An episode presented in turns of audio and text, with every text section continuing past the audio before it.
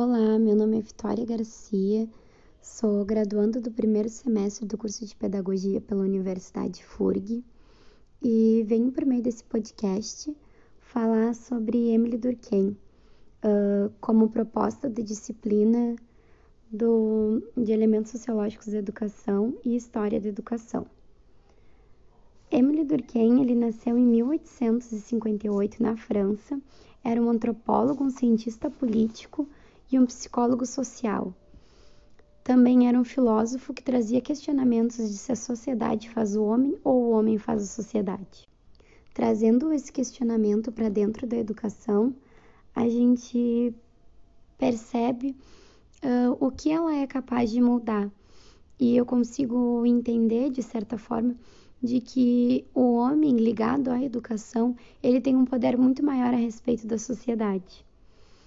E nós conseguimos analisar, onde Durkheim apresenta, de que nem todos têm as mesmas oportunidades. Temos condições diferentes, sejam financeiras, ah, um ambiente saudável, mas principalmente uma educação. Nem todos permanecemos na mesma educação e a importância que isso tem na transformação do ser humano e a concepção de vida em que ele tem.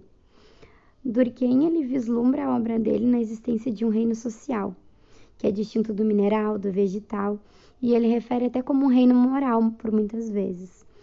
Uh, eles processam os fenômenos morais e seriam compostos pelas ideias ou ideais coletivos. Durkheim se colocava em estado de espírito semelhante de físicos, químicos e biólogos em seus laboratórios Assim como as leis dessas áreas de conhecimento devem ser conhecidas para se melhor viver, do mesmo modo a sociedade e a vida coletiva deve ter as suas próprias leis. A física newtoniana descobriu as leis da gravidade e da inércia dos corpos, mas, segundo Durkheim, cabe à sociologia descobrir a vida, so a vida social.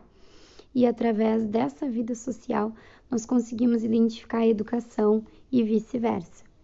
Os fatos sociais devem ser considerados como coisas, pois acabamos tendo a ideia vaga, confusa, para livrar de pré-noções e de preconceitos não científicos.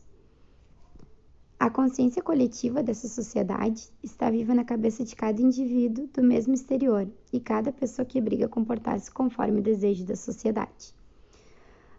Durkheim era um grande sociólogo e que tinha ideias brilhantes e acabou fazendo com que a gente entendesse essa percepção de diferenças entre as próprias sociedades.